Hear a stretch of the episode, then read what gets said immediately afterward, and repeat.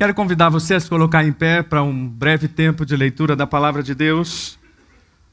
Estamos quase chegando ao fim da epístola aos Hebreus e hoje, particularmente, vamos nos deter sobre o capítulo 11, versículos de 1 a 40, mas você pode ficar despreocupado, não vamos ler os 40 versículos. Vamos ver apenas aqueles que estão projetados aí. A fé mostra a realidade daquilo que esperamos ela nos dá convicção de coisas que não vemos. Pela fé entendemos que todo o universo foi formado pela palavra de Deus. Assim, o que se vê originou-se daquilo que não se vê. Sem fé é impossível agradar a Deus. Quem deseja se aproximar de Deus deve crer que Ele existe e que recompensa aqueles que o buscam. Pela fé, pessoas em tempos passados obtiveram aprovação. Pela fé, eles conquistaram reinos, governaram com justiça e receberam promessas. Fecharam a boca de leões, apagaram chamas de fogo e escaparam de morrer pela espada. Sua fraqueza foi transformada em força. Tornaram-se poderosos na batalha e fizeram fugir exércitos inteiros. Mulheres receberam de volta seus queridos que haviam morrido. Outros, porém, foram torturados, recusando-se a ser libertos, e depositaram sua esperança na ressurreição para uma vida melhor. Alguns foram alvo de zombaria e açoites, e outros acorrentados em prisões. Alguns morreram apedrejados, outros foram cerrados ao meio, e outros ainda mortos à espada.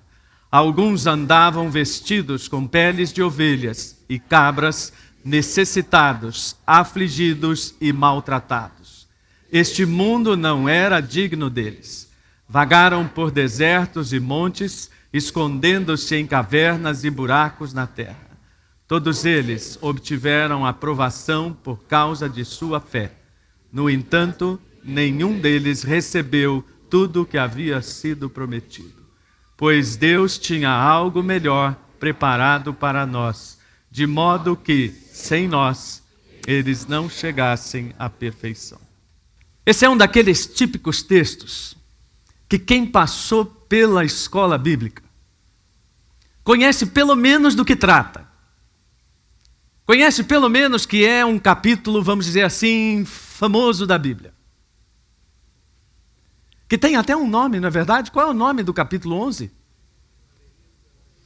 A galeria dos heróis da fé. A impressionante galeria dos heróis da fé. E nós olhamos para todas essas histórias e dizemos assim: poxa, que histórias maravilhosas de superação. É, essa é a primeira ideia que dá, não é? Você lê essas pessoas, puxa, escaparam da espada, morreram pela espada, morreram cerrados, alguns resistiram a tudo, e você fala, nossa.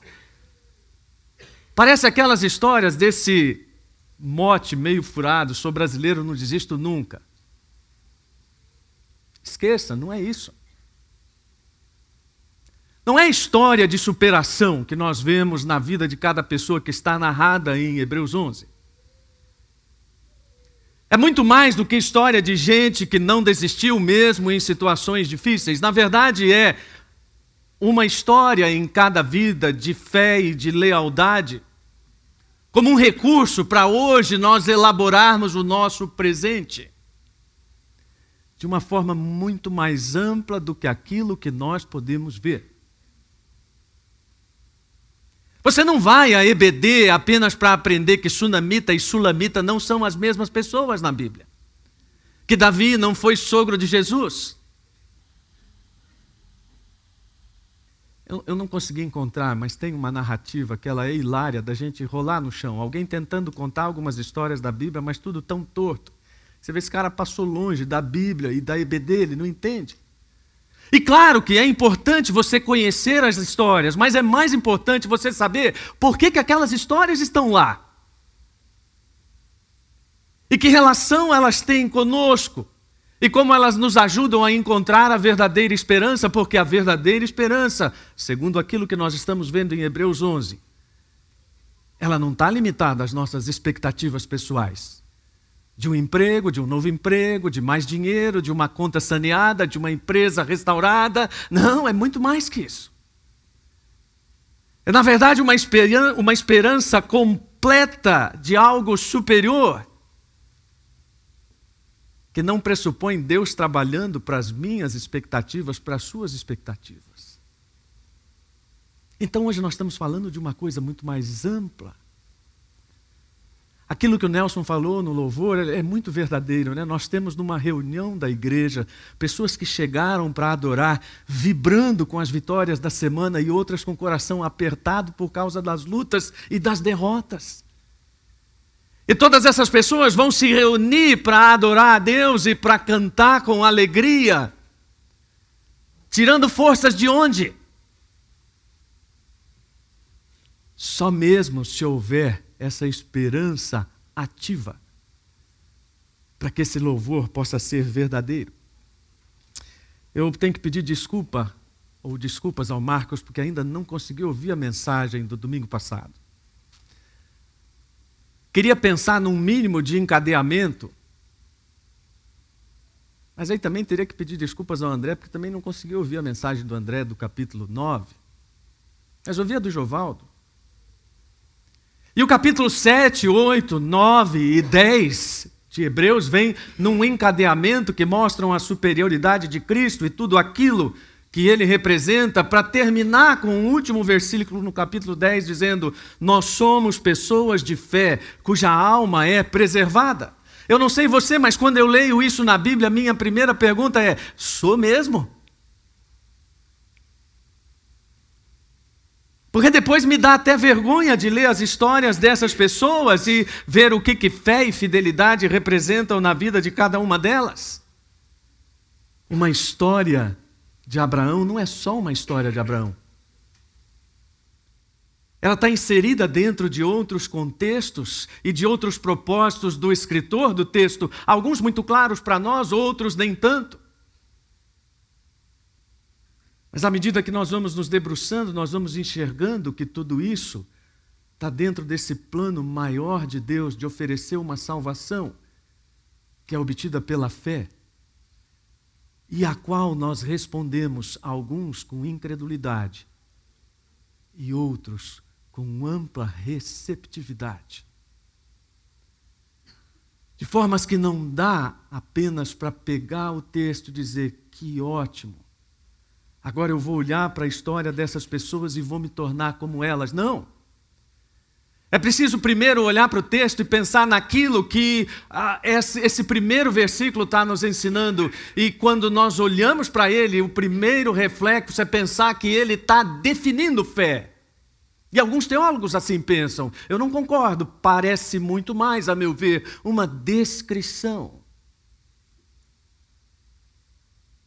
Até porque uma definição completa precisaria pegar todos esses sentidos, certeza, esperança, convicção, e nós vemos que as traduções brincam com esses termos. Algumas dizem a fé é a convicção, não a fé é a certeza, a fé é a esperança, é tudo isso reunido. O esforço dos tradutores de chegar a esse sentido exato para definir aquilo que está acontecendo na vida dessas pessoas. Por isso que eu disse, não é só a história, mas é aquilo que a história representa. Não é só a história, mas é a atitude das pessoas motivadas por algo que não é só exterior, mas é interior. Por isso que eu entendo que não é uma definição, porque haveria muitos outros elementos numa definição, inclusive esse. Lá em Romanos, Paulo diz que nós recebemos essa esperança quando nós fomos salvos. Então, se você conhece a Cristo, se você vive seguindo a Cristo, essa esperança já está enxertada no seu coração. Ela precisa se tornar operante para que você tenha experiências reais de fé. A gente sabe que a fé é verdadeira pela revelação da palavra e pela experiência. Você sabe que sua fé faz sentido quando você passa por coisas assim como esses homens passaram e você tem a mesma reação que eles tiveram. Então, fé é real. Eu agradeço a todos vocês que têm orado pela minha esposa, pela minha família nessa situação. E eu vejo que a situação da minha esposa dá testemunho da fé que ela tem. Porque tudo aquilo que ela tem passado dá testemunho de que o conforto de Deus é real. De que aquilo que ela pode experimentar do conforto do Espírito Santo é maior do que qualquer contexto familiar.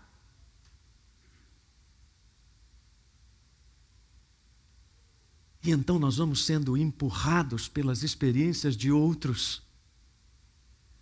E vamos chegando a essa conclusão: que nós podemos viver por uma fé que não compreendemos totalmente, que não enxergamos plenamente, mas que experimentamos ou experienciamos de forma plena nas mais diferentes situações. Eu hoje de manhã orei e falei, Senhor, obrigado por falar o meu coração a, a respeito desse texto. Em contextos que eu não havia prestado atenção antes, a gente lê, lê, lê os textos da Bíblia e é capaz sempre de encontrar novos sentidos, novas aplicações e novas experiências com a fala de Deus. E então chegamos ao versículo em que o principal objetivo do capítulo é mostrado. A paciência de algumas pessoas que perseveraram para receber o que Deus havia prometido a elas, ou simplesmente para enxergar aquilo que não estava à vista. E elas repetem todas um padrão. Olhe para a história. Olhe para a história. Sabe aquilo que eu tenho insistido tanto? Você conectar seus filhos com a história da sua família. Sabe aquela coisa de sentar com o álbum da foto impressa da bisavó, do bisavô, e mostrar para os seus filhos? Então, eu tenho insistido nisso, isso cria conexões históricas, isso cria senso de pertencimento, de vínculo. A ação de Deus na humanidade está impregnada disso, de história, de recapitulação de história. Nós podemos olhar para a vida de Moisés, por exemplo, quando faz o seu discurso de despedida perante aquela multidão. Mais ou menos como se Moisés dissesse: Lembram quando nós fomos libertos do Egito? Lembram e depois, quando Josué chega ao fim também da sua jornada e reúne o povo e faz a mesma coisa, faz uma recapitulação, retrospectiva. Se fosse em vídeo, era retrospectiva. A história de José, que pouco antes de morrer reúne os filhos à sua volta e ora profeticamente em relação a eles, assim como seu pai havia feito. Deus está dizendo: olhe para a história e veja o Deus da história, veja a fidelidade do Deus da história, olhe para a sua história. Identifique os pontos, as intervenções, os, faça um verdadeiro mapeamento de vida para entender como é que Deus está trabalhando e para você chegar à conclusão de que fé e esperança caminham juntas na sua jornada histórica. Aquilo que está delineado naquela frase, entender o passado ajuda você a compreender o presente de tal forma que ele transcenda ao futuro. De tal forma que compreender o presente à luz dessas elaborações do passado nos dê esperança para lidar com tudo aquilo que está à nossa frente e não temos a menor compreensão. Aliás, não faltam novidades, né? Alguns meses atrás, quem falaria de coronavírus? E a gente está toda hora correndo atrás de um negócio novo, ou melhor, correndo para fugir de um negócio novo. O que nós precisamos, irmãos, como pessoas crentes, salvas, ou mesmo como pessoas que não tenham nenhuma fé, é de uma visão mais ampla de esperança. Porque é isso que o mundo busca. E o autor diz: olha, é preciso crer que o universo foi formado pela palavra de Deus. Mas será que ele está querendo aqui dar uma aula de história natural? Que ele está querendo con contestar Darwin? Claro que não. Nenhum autor bíblico está preocupado em dizer se Deus existe, ou defender a existência de Deus, ou mesmo explicar aquilo que Deus faz, do ponto de vista científico.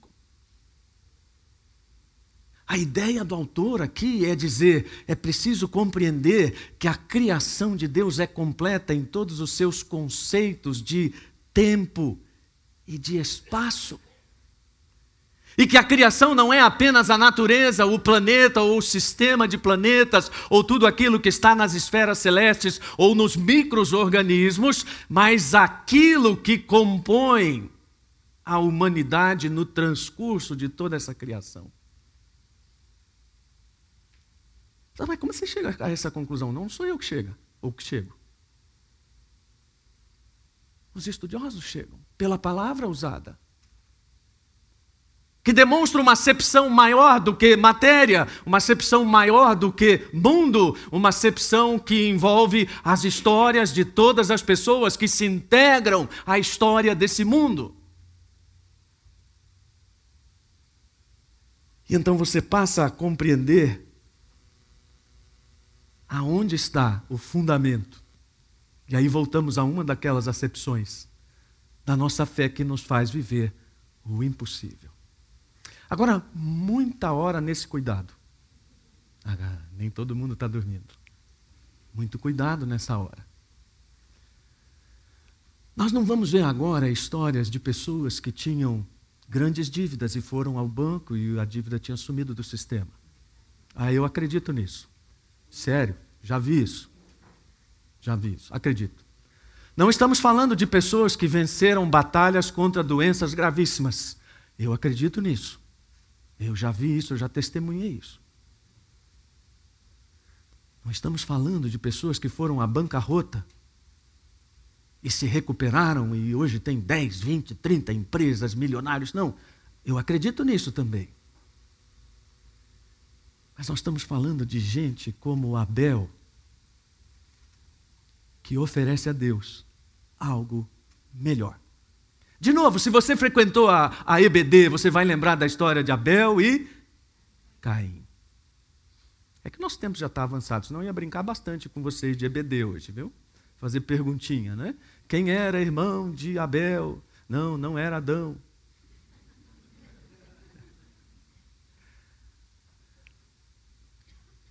Aquela discussão, ah não, porque ofereceu um animal com gordura, com não sei o que, o texto é bem claro e a escritura é bem clara ofereceu aquilo que de melhor tinha do seu coração, da sua devoção a Deus. É coerente com o que nós tivemos como orientação no louvor. Deus não nos fez para tocar bem ou tocar excelentemente ou simplesmente cantar bem. Deus nos fez para adorá-lo. A experiência de Abel é tão transcendente que ela suscita a ira do irmão e ele morre por isso, literalmente. A história dele é seguida pela história de Enoque, alguém para viver de forma tão agradável, que se torna uma referência de vida. Vejam, a história de Abel não é apenas a história de um sujeito correto e bacana.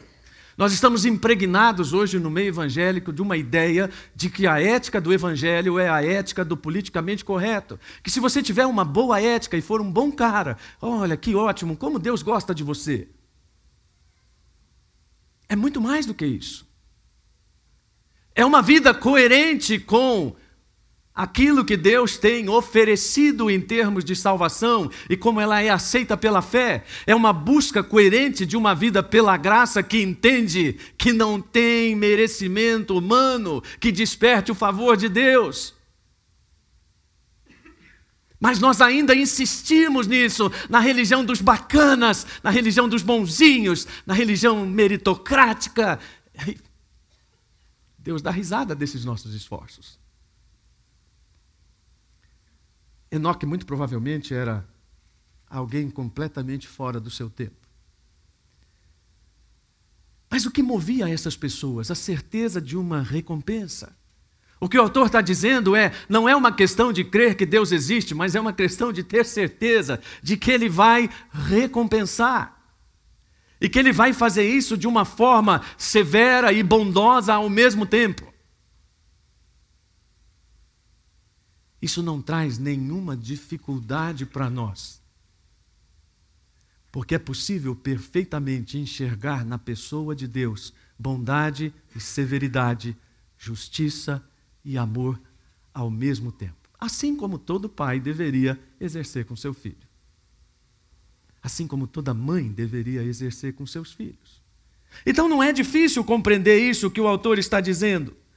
Porque, como essas pessoas entenderam isso, então elas fizeram coisas para nós absolutamente malucas.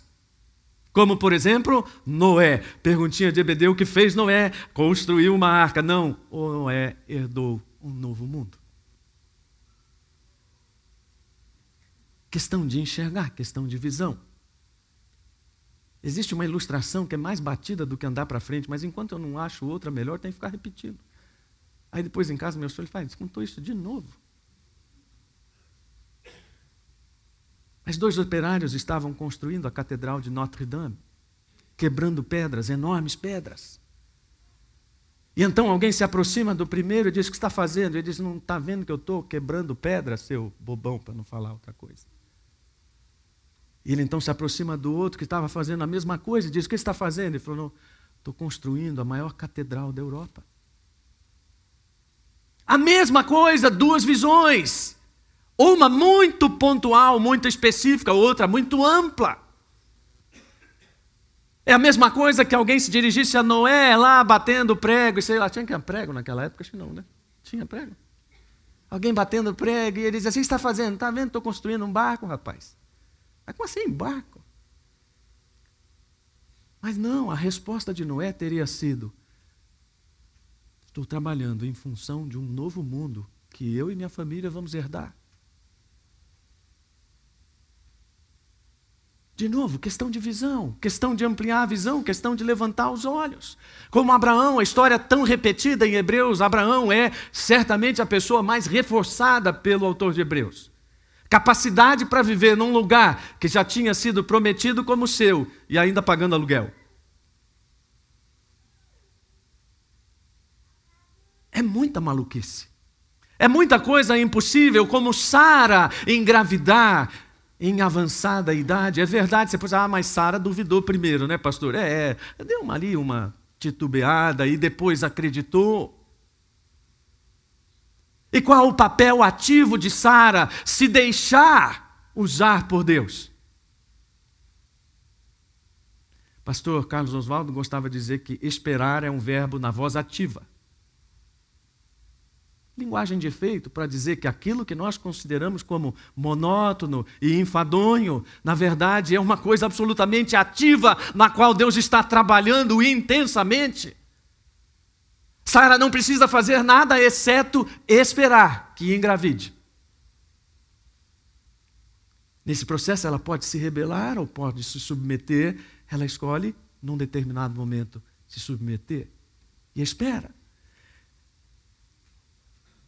O autor certamente pensava numa lista enorme, mas num determinado momento ele diz: todos eles tinham fé para continuar esperando.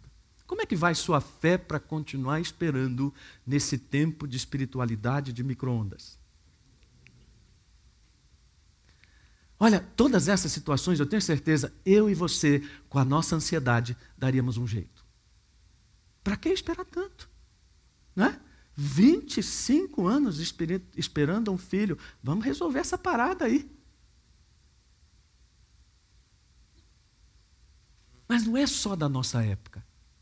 Essa ansiedade do homem é universal. Um dos textos que eu mais gosto é aquele de Saul, que está lá em 1 Samuel. E a Bíblia diz que Saul precisava ir para uma batalha, mas ele não tinha consultado a Deus. Consultar a Deus significava esperar o profeta chegar, fazer aquele sacrifício, colocar aquela coisa, põe fogo, todo aquele ritual. Saul ansioso para ir para a batalha, né? E ele disse: Puxa, precisamos ir à batalha. Não consultei a Deus. E agora que eu faço? O profeta não chegou. Já sei, vou lá e faço eu. Quando Samuel chega, ele diz: O que você fez, Saul? Sabe o que, que é, profeta? Eu fiquei meio preocupado que o pessoal estava indo embora, entendeu? E aí eu fiquei, né? Precisávamos ir à batalha, você não chegava, né? E aí eu fiz o sacrifício. Samuel diz para ele: Você foi tolo. O Senhor rasgou agora o seu reino. Por quê? Porque você não soube esperar. Porque você não soube confiar. Essa linguagem futebolística de que Deus age na prorrogação, no último minuto do segundo tempo da prorrogação, pura bobagem. Deus age quando Ele quer e não tem tempo, não tem atraso. É no tempo dele. Então, quando dizemos assim, olha, não tive paciência, perdi a paciência. Aliás, essa coisa é engraçada também, né? Porque se diz com muita propriedade que ninguém perde o que não então, cuidado antes de dizer que você perdeu a paciência.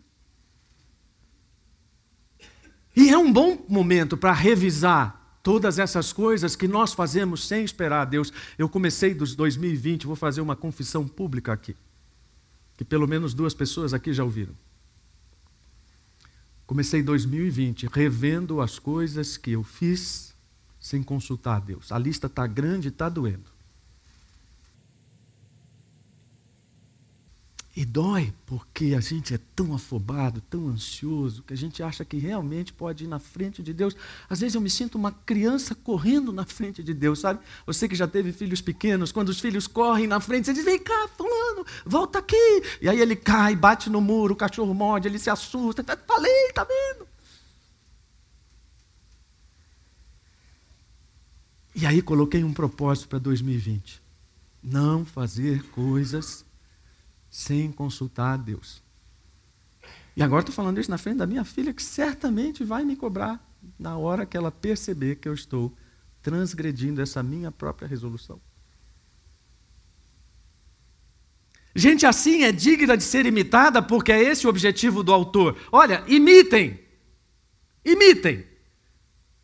Há poucos domingos atrás nós dissemos: a fé de Abraão deve ser imitada porque ele ofereceu aquilo que era mais valioso, mas por uma visão de que aquilo não era menor em nenhum momento do que Deus podia fazer com ele, inclusive ressuscitar seu próprio filho.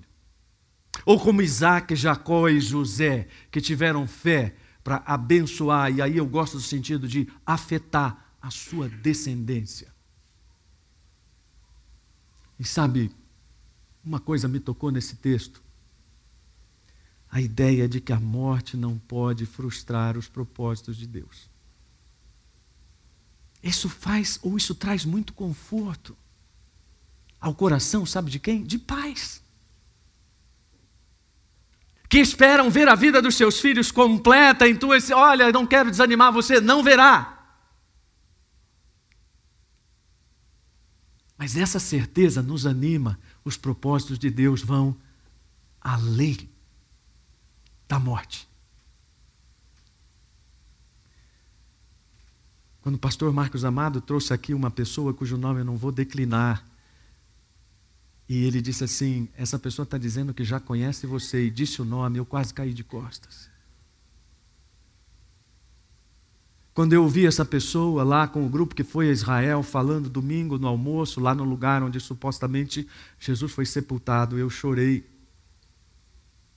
E eu pensei no pai daquela pessoa, que não viveu para ver todos os propósitos na vida daquilo. Isso nos conforta.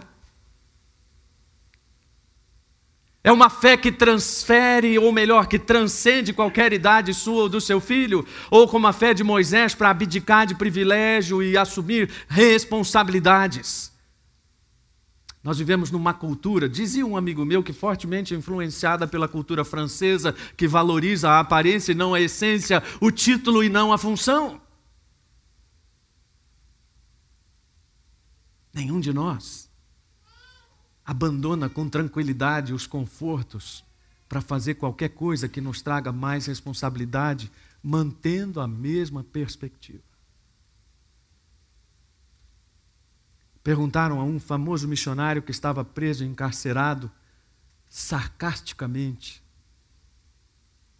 E então, missionário, quais são os planos de Deus para a conversão de pagãos? Aquele missionário diz com toda tranquilidade: continuam claros e efetivos, como sempre. está preso completamente a um tronco numa prisão fétida, mas com o foco completamente centrado na sua responsabilidade e na pessoa que delega a responsabilidade. Ou como Israel, que como povo é chamado a avançar na direção das promessas, e aquela história de Israel, que delícia, hein? Como assim? Que, que delícia? É, porque eu me enxergo nela. Sabe aquela coisa de bancar o valente? Eu não faria isso, eu não sabia, ah, eu não faria. Olha, não sei, eu olho aquela história de Israel e digo, nossa, eu seria essas pessoas. Porque eu tenho que toda hora pedir perdão a Deus pela minha incredulidade e pela falta de visão, essa visão ampla que eu estou falando. E isso está em cada capítulo da história de Israel. Uma das páginas, rapidamente, é aquela dos doze espias, né? Aquilo é uma furada tão tremenda. Por quê? Porque a terra já estava dada por Deus àquele povo. Essa coisa de espia não foi ideia de Deus. Foi ideia do povo, coisa da estratégia. Não, Deus, é melhor a gente avaliar bem o campo, fazer né, uma, um estudo completo do adversário, a gente vai lá. Beleza? Por alguma forma Deus não age e permite que esses doze espias vão lá para olhar aquilo que Deus já está prometido, ou já tinha prometido, e voltam os doze, e dois dizem: podemos ir. Por quê? Porque a terra é maravilhosa. Não, porque Deus já prometeu. E dez dizem não vai dar. Aonde você acha que eu estaria? Muito provavelmente do lado dos dez. Sim, analisando aqui todas as condições e as estratégias, é bem provável que não tenhamos sucesso. Mas Deus já tinha dado. Por causa daquela batalha, não, por causa da esperança mais ampla. Ou seja, toda essa história que a Bíblia pede para nós avaliarmos e lembrarmos, estudarmos, ela está nos dizendo: não viva pelo que o mundo lhe promete hoje. Viva pelo que Deus lhe prometeu para o futuro. Ai, mas é difícil, não podia ter alguma coisinha boa para agora? Esse negócio do cristianismo, essa tensão, né? Já, mas não agora, isso me cansa. Muitas pessoas falam isso. Mano, não pode ter uma bênção agora. Por isso que eu não vou nessa igreja. Por isso que eu não gosto de ouvir esses pastores.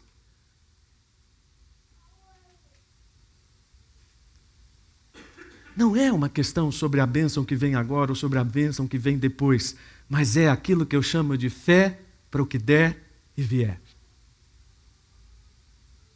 Fecha as portas, ninguém sai, que eu vou fazer um apelo agora. Você teria coragem para levantar a mão e dizer agora, Deus, eu quero. Eu estou inocente, porque eu já fiz no começo uma declaração para Deus que eu sou covarde. E a lista que vem agora, ela não é boa. De gente que não era digna, porque escolheu olhar para essa coisa mais longe.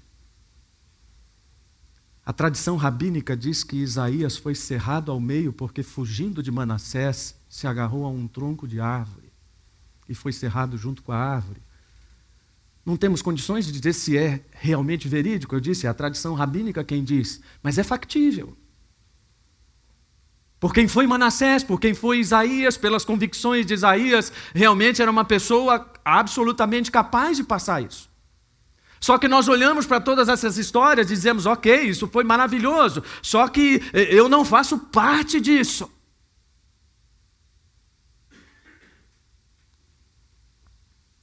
Essas histórias são grandes demais para mim. Não, não são. Basta que nós olhemos para o lugar certo. Basta que nós reconhecemos que algumas práticas nas quais nós estamos envolvidos não são neutras nem benignas. Eu já tenho aqui citado James Smith, esse livro do James Smith, para mim, um dos melhores, talvez na última década, sei lá, nas duas últimas décadas. Porque uma das ideias principais que ele apresenta é que nada que está à nossa volta é absolutamente neutro. E não é que ele seja fanático ou queira enxergar liturgias em tudo, não. Ele prova que há liturgias em tudo que querem transformar nosso coração, que querem captar nosso coração. E ele diz: essas liturgias têm por objetivo fazer de nós tipos específicos de pessoas, tornando-nos assim, inadvertidamente, discípulos de reis concorrentes e cidadãos patriotas de reinos rivais. Nós precisamos escolher, gente, ou nós vamos ser cidadãos do reino de Cristo, ou nós não seremos coisa nenhuma, exceto rivais do próprio Deus, incrédulos, sem essa fé. E sem uma vida que vale a pena ou faça sentido por causa da esperança, por causa de algo melhor. E o capítulo termina dizendo: Deus preparou algo melhor para nós. Oba, uma casa maior? Não necessariamente. Alguma coisa um pouco mais lá na frente, aliás, bem mais lá na frente. Uma eternidade.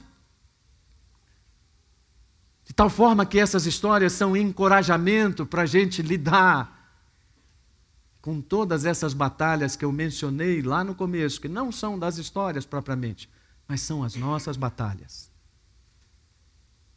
A fé para lidar com a doença grave, com o desemprego, com a crise financeira, é essa mesma fé verdadeira que tem esperança em algo que vem lá na frente. Olhar para o passado nos ajuda a elaborar o presente de uma forma que ele transcenda ao futuro. De uma fé cheia de esperança, que nos coloque de joelhos para perguntar: será que as nossas compreensões e exercícios da fé estão limitados às nossas necessidades e expectativas? Será que as nossas orações são do tipo, Pai, abençoa minha família, meu filho, meu emprego, meu cachorro, meu papagaio, gritei em nome de Jesus, amém? Não tem nada um pouquinho além, não dá para orar pelo vizinho, não dá orar pelos governantes, não dá orar por esse mundo. Ah, pastor, esse mundão está perdido, não vale nem a pena orar. Vale a pena orar, sim. Pela compreensão dessa esperança mais ampla, algo que nos coloque de joelhos para perguntar se nós temos lidado com o futuro na forma como Deus o tem planejado, ou temos tremido de medo só na expectativa de pensar que alguém próximo de nós, querido, vai morrer, que algo vai nos faltar, que amanhã não teremos o dinheiro e então já estamos ansiosos.